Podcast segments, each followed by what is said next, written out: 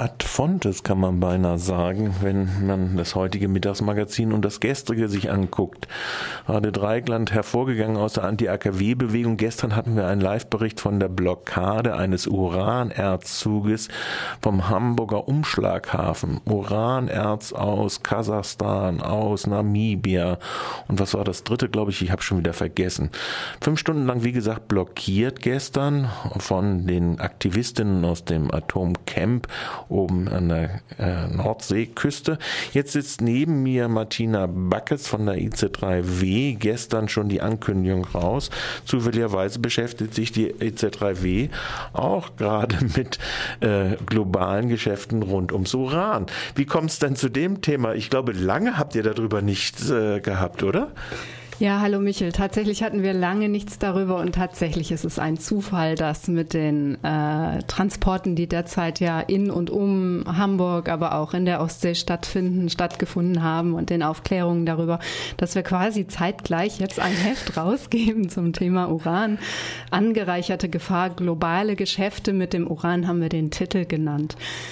Wir hatten lange nichts zu Atomenergie, zu Energiefragen überhaupt, das ist richtig. Und tatsächlich haben wir uns letztes Jahr gefragt, wird das Thema Uran, Ura, Uranabbau überhaupt tragen für ein ganzes Heft? Wie ist es dazu gekommen? Es gibt ja immer mal wieder auch Aktivisten und Aktivistinnen aus dem globalen Süden, die nach Deutschland kommen die mit der deutschen Anti-AKW-Bewegung auch ganz gut vernetzt sind, die dann in Gronau beispielsweise äh, vor der Urananreicherungsanlage der Urenco stehen und ja, einfach die Frage stellen, okay, ihr habt sowas wie einen Atomausstieg beschlossen, aber in dieser Anlage wird Uran angereichert, das aus der ganzen Welt hierher transportiert wird. Immerhin kann diese Urananreicherungs Anlage Brennstäbe für rund 35 oder für AKWs in rund 35 Ländern produzieren, theoretisch.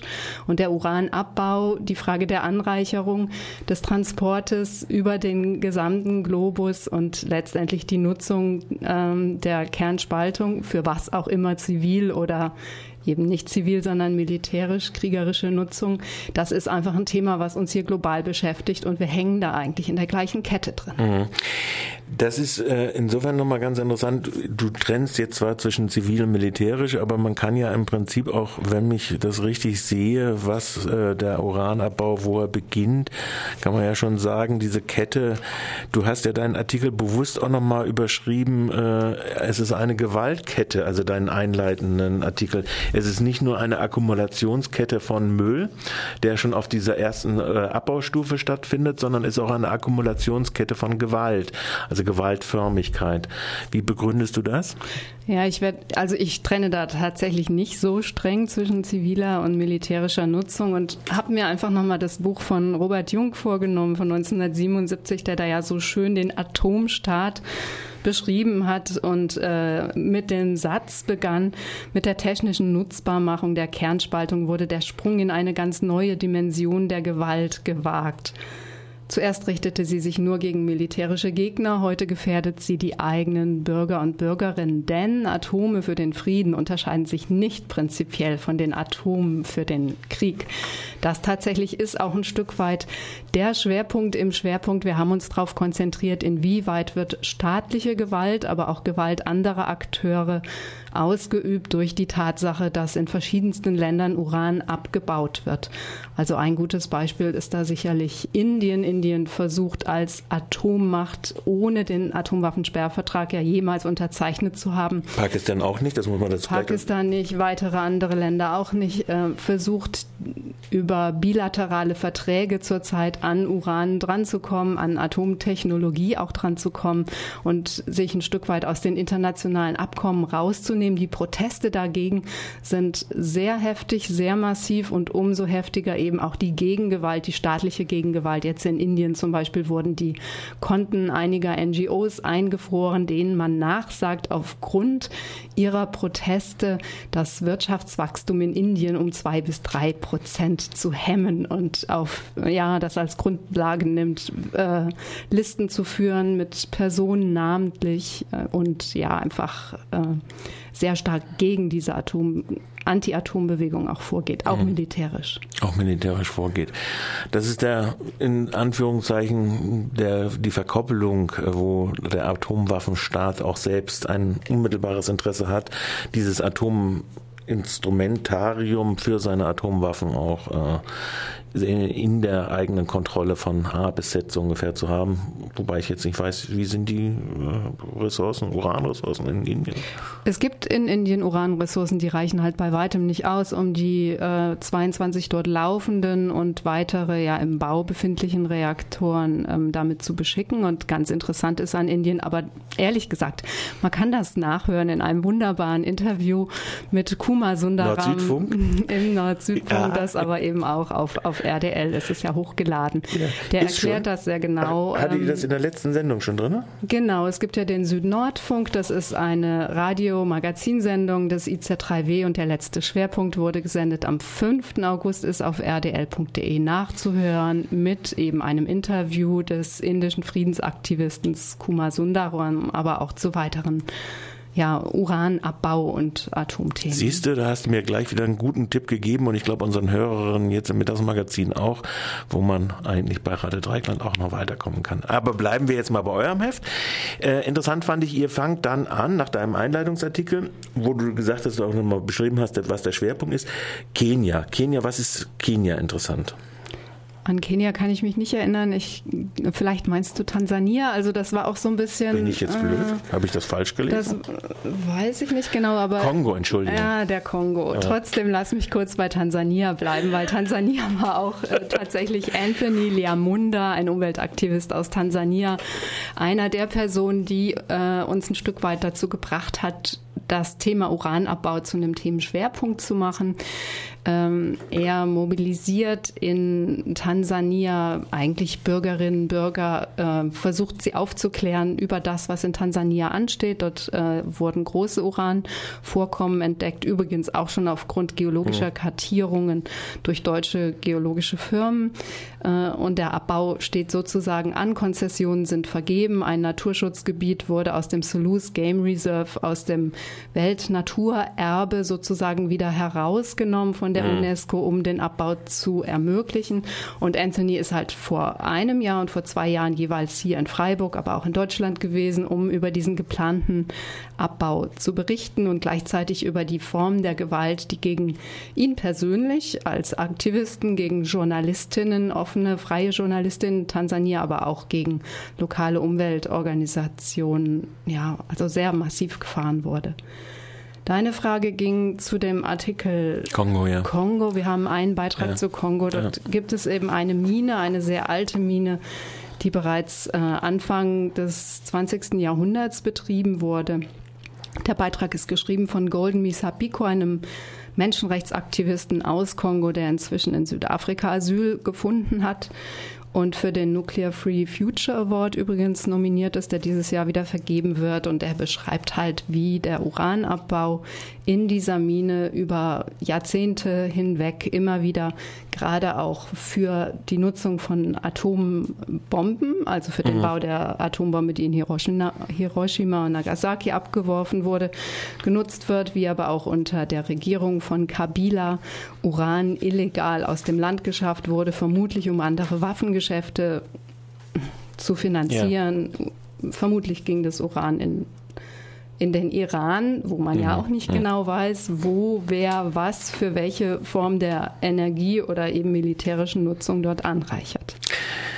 Gehen wir nochmal ganz kurz zurück. Du sagtest, Tansania war da. Äh, habt ihr auch da ein Interview gehabt? Ist das auch im Nord-Südfunk? Ja, danke für den Hinweis, dass ich darauf hinweisen soll. Auch das ist im Süd-Nordfunk nachzuhören. Das ist, äh, ist ein gebauter Beitrag, ja. in dem kommt auch Siegfried Schröder zu Wort, der Leiter des Regionalbüros der Rosa-Luxemburg-Stiftung aus Dar es Salaam. Und zwar deswegen, weil genau diese Rosa-Luxemburg-Stiftung im Juni eine sehr interessante Broschüre rausgegeben hat, Uranium Mining Striking Impact on Health and Environment, also die Gesundheit und Umwelt. Gesundheit und Umwelt des Uranabbaus in Ostafrika. Ein sehr umfangreicher Band auf Englisch erschienen, der in Ostafrika bis hin nach Südafrika, nach Namibia ähm, die Anti- Uranabaubewegung, mhm. muss man da eigentlich mhm. sagen, weil mhm. AKWs gibt es da ja nicht, ja. außer in Südafrika ähm, sehr stark auch miteinander vernetzt hat, weil im mhm. Vorfeld mhm. äh, mhm. Konferenzen stattgefunden haben. Und an dem Punkt möchte ich unbedingt erwähnen, weil diese Konferenzen zum Beispiel auch von dem Uranium Network hier aus Freiburg mitorganisiert wurden. Das ist ein Partner bei uns in der Konzeption des Heftes und ohne Günter Wippel von dem Uranium, so, der, der, von dem Uranium Network wären wir, glaube ich, auf verschiedenste Themen in diesem Themenschwerpunkt gar nicht gekommen. Also er hatte da einfach ja. Gute Kontakte, ja. vor allen Dingen auch ein sehr gutes wissenschaftliches Verständnis, was bei dem Thema ja auch sehr wichtig ist. Gut, Günter Wimpel der ja schon viel, auch bei Radio Dreieckland auch oft gewesen ist, gerade auch Mali etc., alle, alle äh, afrikanischen sehr äh, detailliertes Wissen dazu hat, viele schon eingeladen hat, auch nach äh, nicht nur Freiburg, Basel, Schweiz etc., wo ja auch äh, Rundreisen organisiert worden sind. Zehn Minuten haben wir jetzt. Jetzt wollen wir mal gucken, was äh, würdest du aus deinem Schwerpunkt noch besonders hervorheben wollen? Ach, vielleicht nenne ich einfach mal die Länder, um ja. die es explizit geht, geht. Also es gibt einen Beitrag über die Mongolei, wo das äh, Bergbau oder Berg, also es ist ein sehr kompliziertes Gesetz, so geändert werden soll, dass der Abbau von den dortigen sehr großen Uranvorkommen möglich wird. Sehr heftige Proteste mit vielen Verhaftungen dagegen. Es gibt einen Beitrag über Grönland, über Mali, das gerade genannte, auch über Namibia, wo beispielsweise die sogenannte ärztliche Schweigepflicht der betriebseigenen Ärzte aus dieser sehr großen Rössing-Mine dazu geführt hat, mhm. dass die dortigen Arbeiter, Arbeiterinnen inzwischen auch über ihren eigenen Gesundheitszustand nicht gut informiert sind. Und ja, es gibt einfach viele Fälle von Krebs, von TB und so weiter, die schon sehr eindeutig, glaube ich, auf die dortigen Arbeitsbedingungen zurückzuführen sind. Dann das erwähnte Interview über Indien, dann aber auch jetzt nochmal einfach hier zu schauen, inwieweit ist Deutschland an diesem ganzen Urangeschäft irgendwo beteiligt. Es gibt ja diese äh, Brennstabfabrik in Lingen, dann die erwähnte Urananreicherungsanlage in Gronau. Das ist einfach eine Drehscheibe für, die, für dieses gesamte Urangeschäft, dieses globale Geschäft ähm, das eben entsprechend auch nochmal mit Transporten verbunden ist. Und durch die Zusammenstellung dieser verschiedenen Beiträge äh, kommt dieses globale Geschäft ganz gut raus, was ja von der Atomindustrie mhm. her immer wieder als eine aufsteigende Branche bezeichnet wird, wo wir doch ganz gerne dann nochmal hervorheben, wie viele Reaktoren werden zurückgebaut, wie viele Minen liegen brach, aufgrund von Umweltgutachten wird dort derzeit nicht abgebaut, wie stark ist der Preis des Urans eigentlich mhm. im Keller, wie sind die Aktien der großen Atomunternehmen äh, gefallen, also so ein Stück Stück weit ist diese Atombranche und dieser scheinbare Bedarf an Uran aufgrund zusätzlicher Reaktoren, die weltweit gebaut werden, das, das ist auch so eine Art self-fulfilling prophecy. Also die, die Wirtschaft selber, die Uranwirtschaft selber lobt sich da hoch und es gibt einen, einen, einen Run auf sozusagen dieses Uran, was irgendwo noch im Boden liegt. Das ist richtig.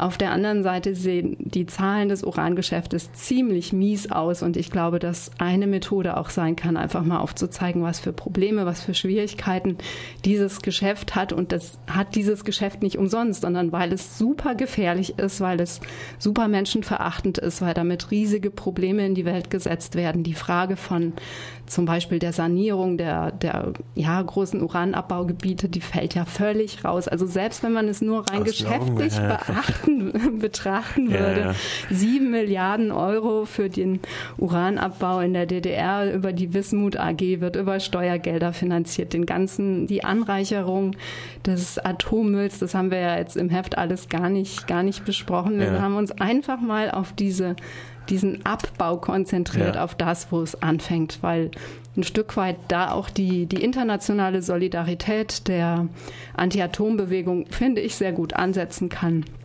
Dem man aufzeigt. Und gute Vernetzungsgrade welche, auch. Du hast ja mehrere schon angesprochen. Ja, also welche Gewalt ist da, ja. welche Gewalt wird wo ausgeübt und ja, wenn das Uran im Boden bleibt, dann wäre das, das sagte Anthony Liamunda aus Tansania zum Beispiel, in dem Moment, wo wir dafür sorgen, dass das Uran im Boden bleibt, habt ihr das Problem mit dem Müll nicht und insofern haben wir eigentlich das gleiche Interesse. Okay. Kurzer Schwenk noch auf das Gesamtheft. Das Gesamtheft, das uns hier jetzt praktisch in seiner, in seiner Vorlage für den Druck, hätte ich jetzt beinahe gesagt, nur vorliegt. Ich dachte, wenn ihr schon ankündigt, das Heft, liegen die Hefte auch schon da, aber die kommen erst am Donnerstag aus der Druckerei. Also gucken wir noch mal ein bisschen rein in das Gesamtheft vielleicht. Ja, wir halten hier gerade sozusagen die Blaupause in ja. der Hand. Es wird unter der Rubrik Kultur und Debatte etwas über einen sehr interessanten Roman geben, Ketzer von Klaus Jetz. Dann haben wir zwei Beiträge über Fotografie. Eins äh, beschäftigt sich mit Fotos einer aufklärerischen Begierde und dem kolonialen Blick. Dann ein weiterer Beitrag mit äh, Fotos, die im Kontext des Palästina-Israel-Konfliktes damals schon gemacht wurden und heute wieder neu interpretiert wurden, sehr aktuell auch aufgrund des jetzt wieder sehr, sehr heftigen Konfliktes. Jetzt nochmal ein Reflex auf eure vorheriges, äh, eins eurer vorigen Hefte mit Blick auf ja, also genau, das letzte Heft zur ja. Fotografie hat sich sehr intensiv mit der Macht von Fotografie, der Darstellungsweise beschäftigt. Und da geht es jetzt explizit um ähm, ja, journalistische Fotografien, die Inszenierung des Konfliktes in Israel und in Palästina und wie diese Bilder auch ja, instrumentalisiert werden. Dann im Politik- und Ökonomie-Teil haben wir was zu Kolumbien der dortige Friedensprozess, der ja auch die letzten Tage in den Medien groß war. Wir haben was zu China, zu Chile, ein großes Feuer in Valparaiso und die sozialen Folgen einer sogenannten Naturkatastrophe. Äh, und zum Thema Antizikanismus, was heißt hier Roma von Markus End? Die aktuelle Form des medialen Antizikanismus werden dort aufgearbeitet. Ja, und noch einige weitere Artikel zu den Flüchtlingen, die von Eritrea beispielsweise über den Sinai nach Israel kommen und welche Schwierigkeiten sie auf ihrem Weg ihr, sie auf ihrem Weg begegnen. Also die Abonnenten Für, bekommen das wann? Nächsten Montag an ihren Dings? Äh Nein, die Abonnenten sollten das am Freitag erhalten. Das hängt aber nicht von uns, sondern von der Post ab. Wir werden um Punkt 11 Uhr die also Hefte in unser Haus geliefert bekommen und um Punkt 4 Uhr sind sie mit Adressklebern handgeklebt auf der Post. Auf der Post, das heißt, diejenigen, die in Freiburg oder in Umgebung noch nicht äh, in Urlaub gefahren sind, haben jetzt ein eine zusätzliche Lektüre, eine zusätzliche Urlaubslektüre, die Sie mitnehmen können. Diejenigen, die zurückkommen, haben Sie, finden Sie dann vor. Auf alle Fälle. Außerdem würden wir uns sehr freuen, diesmal tatsächlich auch über ein Feedback und Rückmeldung, weil wir überlegen, ob wir uns mit einer Layout-Umstellung näher beschäftigen sollen. Wir haben die ersten beiden Artikel jetzt zwei statt dreispaltig und in einer anderen Schrift gedruckt. Ja, Ach, das ist Layout-Umstellung. Ich glaube, die Printmacher glauben da immer große mehr. Geschichten für die Leserin ja. vermutlich weniger. Ich glaube, die BZ leidet nicht an den vielen Layouts, die sie gemacht hat geliftet hat, um so modern zu werden, sondern an den Armut ihres Inhaltes. Äh, deshalb ist sie in der Krise drin. Also ich, ich glaube ich glaub ja nicht so sehr an diese. Apropos, ich kann nur sagen, das Heft wurde jetzt in einer höheren Auflage, ich glaube, wir haben 700 zusätzliche Hefte drucken lassen, äh, deswegen gedruckt, weil wir schon vor dem Versenden der Pressemitteilung über 350 Bestellungen hatten. Ich weiß nicht, wie lange das Heft vorrätig sein wird. Als PDF aber dann auf alle Fälle. Als PDF auf alle Fälle. Der Inhalt ist nachzulesen, auch jetzt schon unter www.iz3w.org.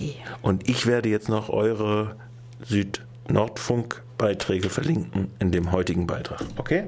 Und gerne den Jingle spielen für den nächsten. Okay. Danke dir, Michael. Also.